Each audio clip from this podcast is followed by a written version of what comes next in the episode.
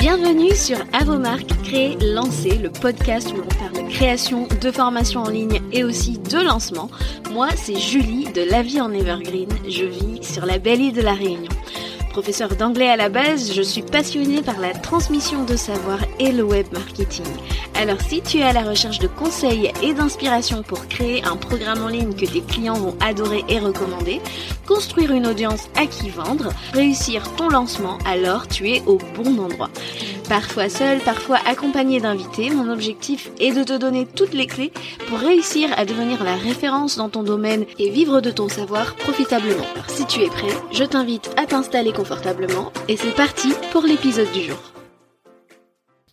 Chers créateurs, chères créatrices de formation, je te souhaite la bienvenue dans un nouvel épisode d'Avomar Crélancé et aujourd'hui, tu le sais, on attaque la partie 2 du best-of de mes invités.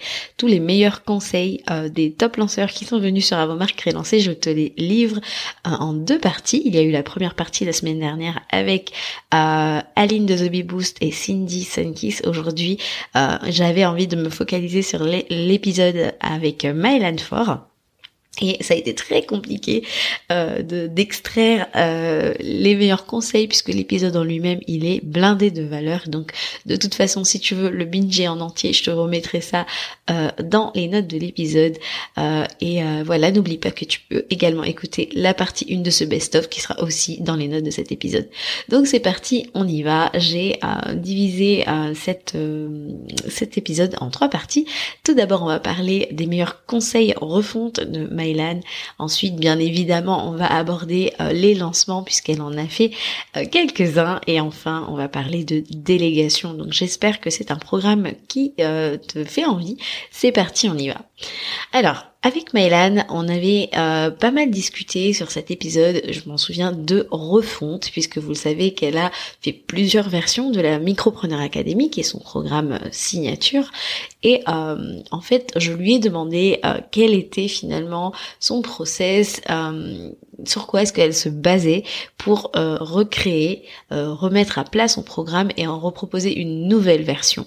Et ça, vraiment, je ferme, j'ouvre une parenthèse, pardon, mais je trouve ça super en fait euh, qu'elle fasse autant de refontes. Alors on n'est pas obligé d'en faire autant, mais euh, moi je suis cliente de l'académie, hein, je suis élève, donc je vois le programme de l'intérieur et je l'ai dit et redit plusieurs fois, c'est un super programme. Franchement, il y a du boulot derrière et vraiment tout est fait pour que nous élèves on s'y sente bien et que surtout bah, on ait vraiment une vraie expérience transformatrice. Et c'est assez rare euh, d'arriver à, ce niveau de, de, de, précision et de transformation surtout parce que euh, il y a énormément de témoignages euh, clients de gens satisfaits de l'académie et, et c'est vraiment à juste raison.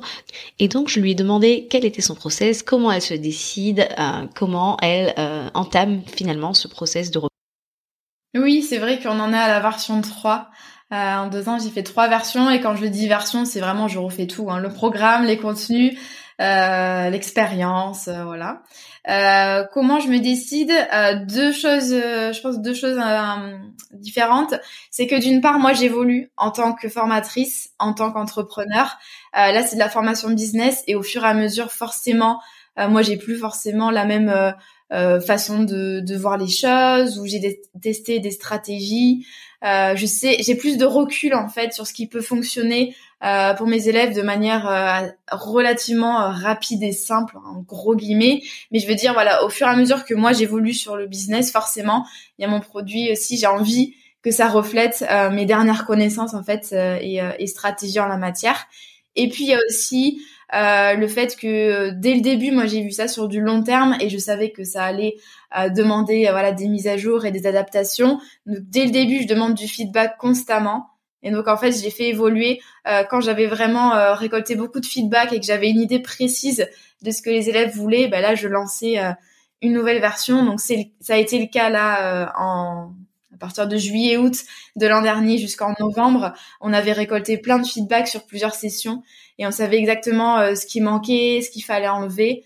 Euh, on a besoin en fait de tester euh, en grandeur nature, enfin en conditions réelles, le contenu, les méthodes, l'expérience, le déroulé pédagogique.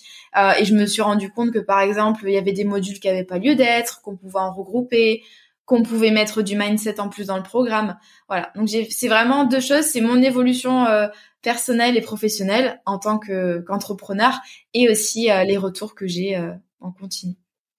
Et je trouve ça super. Tu dis que tu as vu ça sur le long terme. C'est vrai que je trouve qu'il y a beaucoup de gens qui lancent des formations parce que c'est la mode et puis ben, qui font des trucs un peu bah, pas pas trop réfléchi et on s'engage dans un truc et puis finalement les gens derrière ils sont déçus parce que finalement ils se sentent un peu abandonnés et c'est vrai que le fait de bah, faire de la, des refontes renouveler ton contenu etc les gens se sentent toujours euh, soutenus après un investissement de départ qui est quand même important.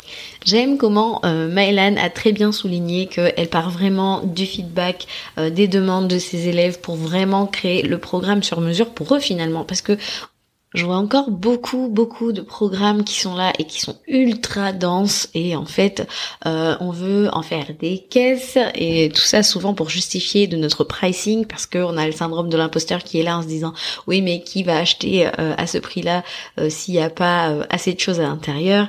Et en fait le problème de faire que de la théorie c'est qu'il n'y a pas de transformation, pas de passage à l'action et s'il n'y a pas de passage à l'action, eh ben notre client n'aura pas de résultat. Et en fait c'est ça qui fait que on va pouvoir avoir des témoignages. Et les témoignages en lancement, c'est hyper important parce que c'est un petit peu comme un cercle vertueux. Plus on en a et plus c'est plus facile de vendre par la suite au relancement suivant. Donc euh, c'est hyper important. Et il faut aussi ne pas oublier que quand les gens achètent votre programme, ils achètent euh, un raccourci de A à B, euh, une solution à leur problème. Et franchement, d'en faire des tonnes parce qu'il faut justifier un prix, etc. C'est dommage parce que ce que votre client idéal il recherche, c'est vraiment euh, le moyen le plus simple et le plus rapide d'arriver au résultat désiré. Et votre produit, il va vraiment s'améliorer de lancement en lancement, de cohorte en cohorte, parce que finalement, vous allez avoir tout ce feedback et vous allez pouvoir réfléchir au fur et à mesure comment euh, ben, l'améliorer, comment euh, aller euh, au plus simple. Et Mylan nous explique un petit peu comment elle s'y est prise concrètement pour modifier des choses au sein de son programme. Ouais, alors j'ai beaucoup amélioré au niveau de hum, de la simplicité, de la concision et du passage à l'action. Euh, avant, par exemple, il y avait 12 modules, là, il y en a plus que 8. Euh, j'ai vraiment... Euh, il y a des choses... Euh, je pense que la version 2, elle était, euh, elle était de qualité, axée, mais plus axée théorie, les fondamentaux de la vente, etc., de l'offre. Alors que là, j'ai vraiment voulu que ce soit, quitte à donner moins de théorie, parce qu'on n'a pas besoin non plus de tout. Euh, j'ai voulu que ce soit plus court, euh, qu'on passe à l'action plus vite. Dès le module 2, j'ai mis en place des choses pour qu'ils se lancent par exemple dans la communication, qu'ils testent des choses, etc. Donc j'ai vraiment voulu réduire le nombre de modules, le nombre de leçons et euh, la durée des leçons. Et voilà, plus de concret, ça, ça a vraiment été ma règle d'or en fait pour faire la version 3. Mais ça, si j'avais pas fait la version 2, je l'aurais pas su en fait. J'ai c'est forcément au, avec des, des retours, euh, ou, ou, même moi de mes observations en fait de formatrice, euh, j'arrive maintenant très bien à voir quels sont les morceaux qui posent souci, quels sont euh, les besoins et parfois en tant que formateur, tu vois, tu penses qu'il y a quelque chose euh, qui a besoin d'être vu par exemple, alors que non, ou alors il y a des choses que tu trouves faciles et qu'en fait tu te rends compte que tous tes élèves boguent là-dessus. Tu sais, en écoutant Maëlan euh, parler de ça, franchement, ça me confirme encore une fois que ben, la personne à qui on doit penser euh, premièrement en créant notre programme, c'est notre client idéal, pas à nous, pas à notre savoir, pas à tout ce qu'on aimerait qu'il sache, non, mais vraiment à notre client idéal parce que c'est lui qui achète. Et souvent, euh, c'est tout bête. Mais la différence qui va se faire entre un programme qui va se vendre et un programme qui va faire un flop, c'est est-ce qu'il résout un problème une personne, un problème urgent qu'il a envie de résoudre ou est-ce que juste on a fait notre formation parce qu'on avait juste envie de d'afficher nos compétences euh, sur tel outil, etc. Et de voilà. Non. Est-ce qu'il y a un problème à la base? Quel est le besoin? Quelle est ta réponse? Et quel est le process que tu apportes? Le fameux BRP euh, euh, avec lequel ben, tu es sûrement familier, familière si tu écoutes le podcast. Bon, maintenant passons aux choses sérieuses. Je sais que tu es là pour ça. Parlons lancement. J'ai demander à Maëlan euh, qu'est-ce qui lui venait euh, en tête quand on quand euh, elle entend le mot lancement et franchement sa réponse était très intéressante. On écoute ça tout de suite. lancement, moi je vois ça comme une, une opération marketing de courte durée où tu vas vraiment mettre toute ton énergie, toute ta bonne humeur pour faire en sorte voilà de de faire des ventes, mais aussi d'offrir un, événement sympa, agréable à ta communauté. Euh, c'est pas que accès vente, mais c'est aussi l'occasion. Euh, moi l'an dernier, par exemple, quand j'ai lancé mes défis 5 jours, euh, il y avait une effervescence et c'était l'occasion aussi d'offrir un voilà quelque chose de sympa qui change à ma communauté qui avait l'habitude, par exemple, de me voir sur Insta ou en podcast. Mais là, euh, il y avait ce défi 5 jours, donc vraiment niveau proximité aussi, ça fonctionne bien. Donc euh, moi l'an dernier je t'aurais dit ouais lancement égale aussi euh, fatigue, stress euh, parce que j'ai eu des lancements pas faciles enfin sur la durée j'avais fait il y a deux lancements l'an dernier qui étaient précédés d'une refonte intégrale de produits. Et et ça voilà ça, voilà. On voit le côté paillette mais il y a aussi le côté fatigue et un petit peu de pression surtout pour les personnes comme moi qui fonctionnent que par lancement. On peut pas rejoindre la Micropreneur Academy hors lancement J'en fais deux à trois par an. Donc euh, ça met une petite pression. Euh, après, je commence à avoir l'habitude, j'arrive à, à, anticiper les chiffres, le dérouler. J'aime bien qu'elle euh, qu'elle parle vraiment de ce côté euh, festif parce que franchement, c'est ça qu'on oublie parfois, c'est que c'est un moment fun qu'on crée pour notre communauté et euh, on, on, on, va vraiment au contact en fait euh, de notre communauté pendant ce fameux pré-lancement, mais surtout au moment de l'événement live de lancement, que ce soit masterclass ou challenge, peu importe. Mais en fait, on crée un moment de proximité euh, avec notre notre audience, nos prospects et à ce moment-là, les gens euh, euh, bah, ils ont déjà cette première expérience de ce que c'est que de travailler avec nous et ça donne aussi envie euh, d'aller plus loin, d'investir, d'opter pour la solution payante le moment venu. Donc ça c'est vraiment euh, intéressant avec un lancement et ça je trouve ça juste super.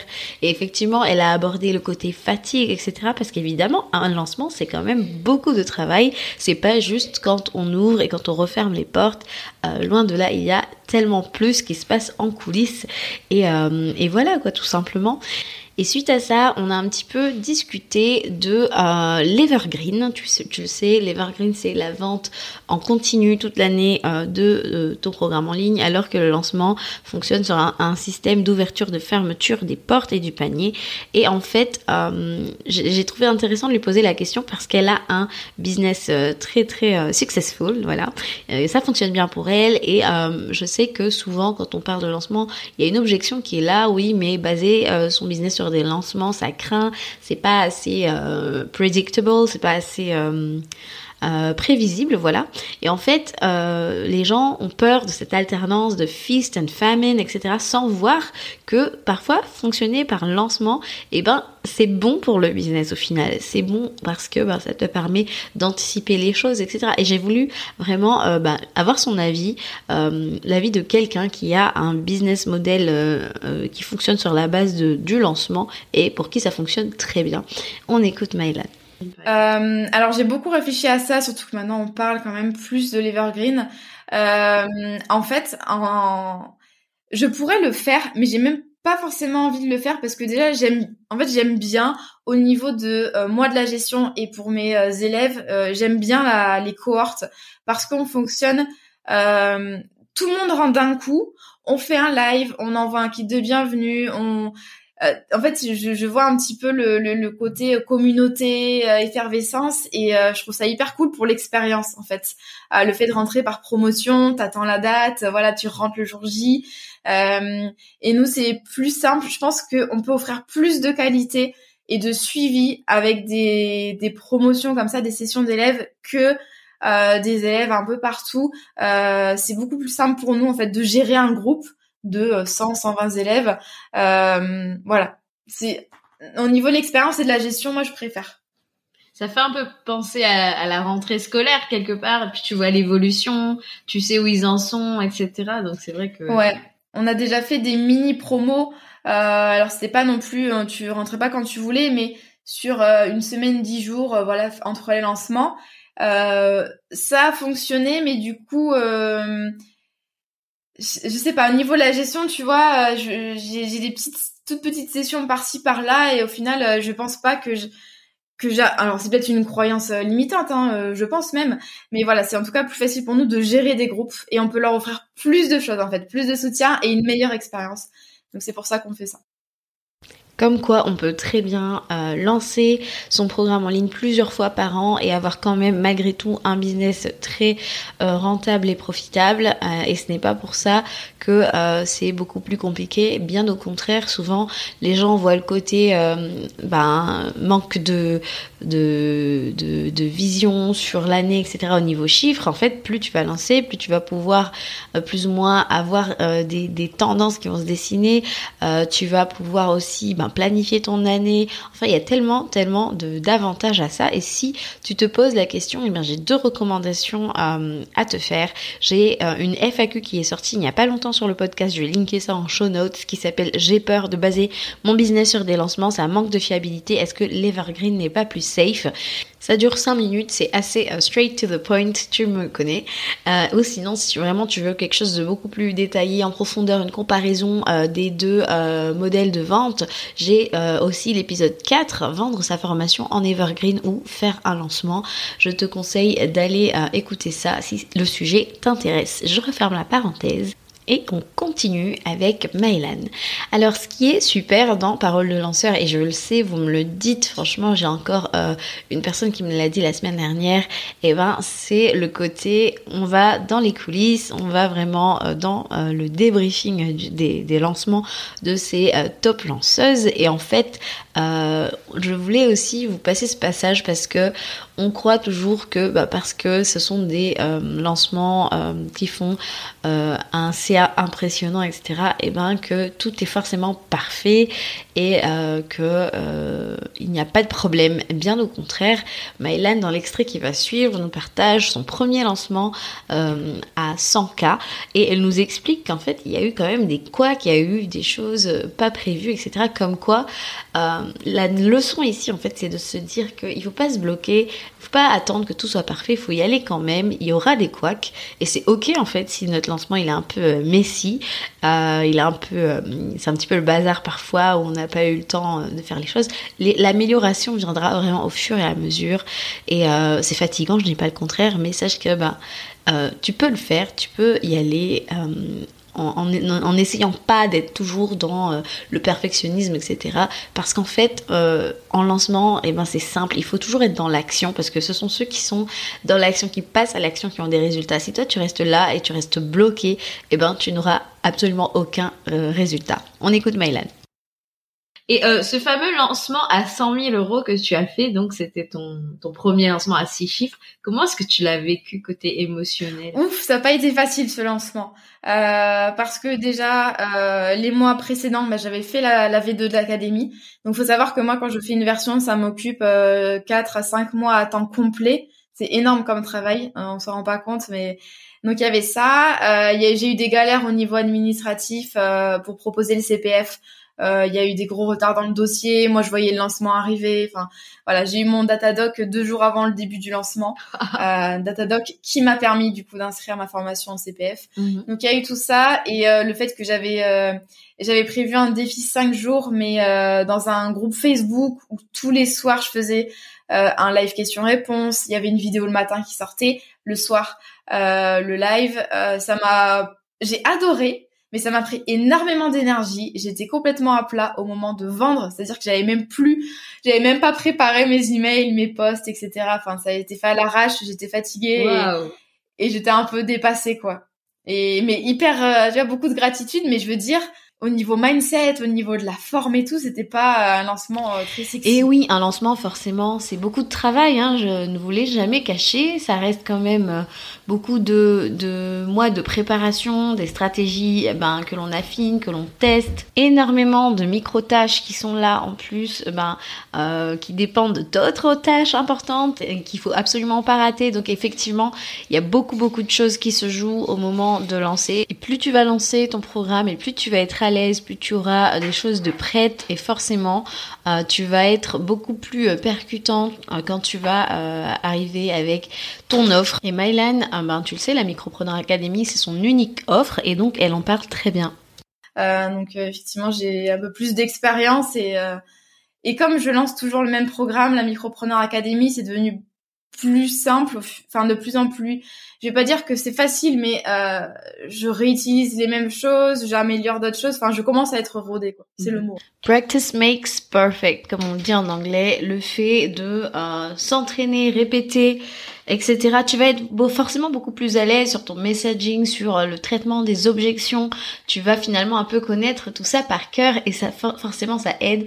Tu pourras y aller presque les yeux fermés. Donc c'est dommage, moi, quand je trouve que des gens lâchent trop tôt l'affaire, on lance une seule fois et parce que le résultat n'a pas été euh, aussi euh, super euh, qu'on l'aurait voulu, et eh ben on lâche l'affaire et on se dit ben je vais proposer une nouvelle offre et ça je trouve ça super dommage. Un lancement en fait ça va populariser ton offre et plus tu lances, plus tu l'amènes au devant de la scène et plus les gens s'habituent en fait à t'entendre parler de ton programme. J'ai fait une FAQ à ce sujet, en fait euh, c'est il s'agit de la FAQ numéro 10. Mon lancement n'a pas bien fonctionné, dois-je proposer une nouvelle offre?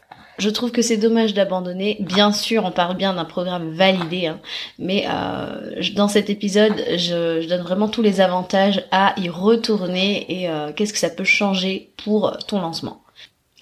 On passe à présent à la dernière partie euh, de cet épisode. J'ai demandé à Maëlan de nous parler de délégation parce que souvent euh, je vois euh, des gens s'émerveiller de tous les super résultats que font les top lanceurs, mais ils oublient souvent que ces gens-là ne travaillent pas seuls et ils ont tendance à se comparer et à être frustrés. Et je trouve qu'il est important en fait de voir l'envers du décor. Ce sont des gens qui ont des équipes, qui ont du support et franchement j'aime bien aussi vous emmener backstage de tout ça pour que vous voyez un peu bah, quels sont les types de tâches que peut-être vous pourriez commencer à euh, outsourcer bah, à votre échelle. Hein, on commence euh, bien quelque part et euh, voilà un petit peu l'expérience de Maylan. Tu travailles donc en, en, binôme avec ta partner in crime, Leila. Et donc, tu, tu, ça a été ton premier pas vers la délégation. Est-ce que tu peux nous, nous en parler? Comment c'est passé? Comment comment t'as décidé de déléguer en fait? Alors, j'avais déjà délégué des tâches au niveau de la com et du marketing, mais Laïla, c'est la première personne à qui je délègue autant. Euh, parce que euh, là, Laïla est quasiment à temps complet euh, avec moi et elle a un aspect elle stratégique. En fait, avant j'avais délégué tout ce qui est gestion de podcast, blog. Même elle, elle faisait, elle au début, elle était assistante virtuelle et elle faisait tout ce qui était montage pour l'académie. Mais il y avait rien de je veux dire moi j'étais euh, la formatrice de l'académie. Il y avait personne euh, à mes côtés on va dire. Voilà il y avait Leïla qui travaille dans le fond euh, quelques heures par semaine.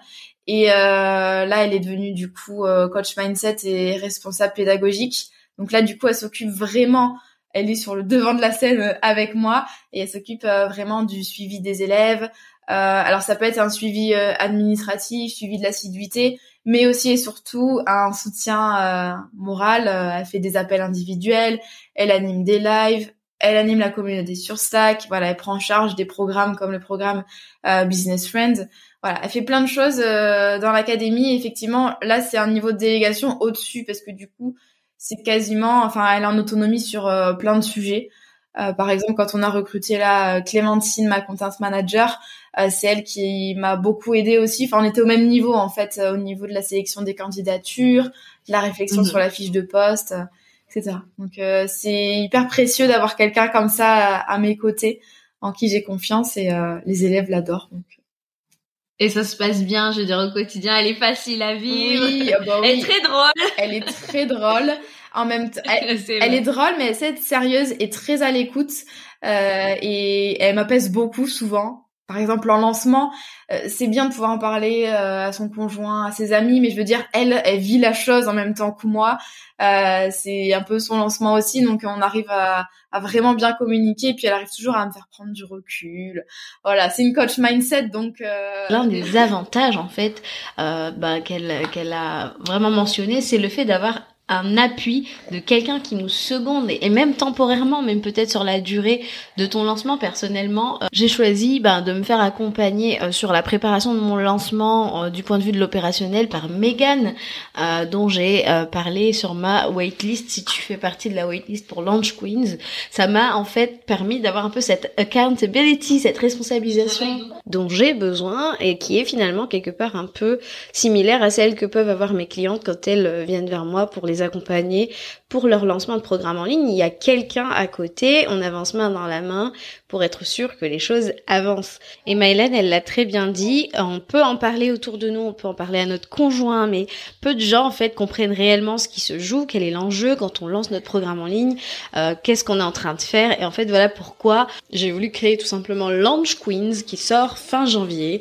Euh, j'en parle très régulièrement sur le podcast si tu écoutes euh, les autres épisodes, mais Launch Queens, ça va être mon accompagnement de groupe pour créer une stratégie de lancement solide et surtout être entouré d'autres personnes dans le même cas avec qui partager nos moments de doute, nos moments de down, se motiver, se challenger à avancer et passer cette finish line, voilà. Et si c'est quelque chose qui t'intéresse, que tu as envie euh, ben, de passer au niveau supérieur avec ton lancement en 2023, vraiment c'est là qu'il faut être. Je te mets euh, le lien de la liste d'attente en show notes, ça ne t'engage absolument à rien, si ce n'est d'avoir des nouvelles et bien évidemment d'embarquer pour euh, les backstage de mon propre lancement du point de vue d'une stratège lancement. Je trouve que c'est plutôt pas mal comme point de vue. Euh, donc je t'invite à nous rejoindre si ça n'est pas déjà fait. Sinon, ben l'épisode d'aujourd'hui touche à sa fin. J'espère que ça t'a fait plaisir de revoir des highlights de euh, ce super épisode qui est dans le top 3 clairement de, des épisodes du podcast. Encore un grand merci à Mylan qui est une personne que j'admire énormément. Euh, merci d'avoir répondu à l'invitation et pour ta transparence. Je sais que c'est un épisode qui a beaucoup plu à mes auditeurs. Euh, je vous remets la partie 1 dans les show notes. N'hésitez pas à aller checker ça également. Il s'agissait de l'épisode avec Aline de The Boost et Cindy Sunkiss. Donc allez écouter euh, tout ça. N'hésitez pas à partager cet épisode en story, etc. J'aime beaucoup vous repartager, voir où vous m'écoutez en général. Donc voilà, je vous dis à très bientôt pour un nouvel épisode d'Avomar Crélancé. Ciao ciao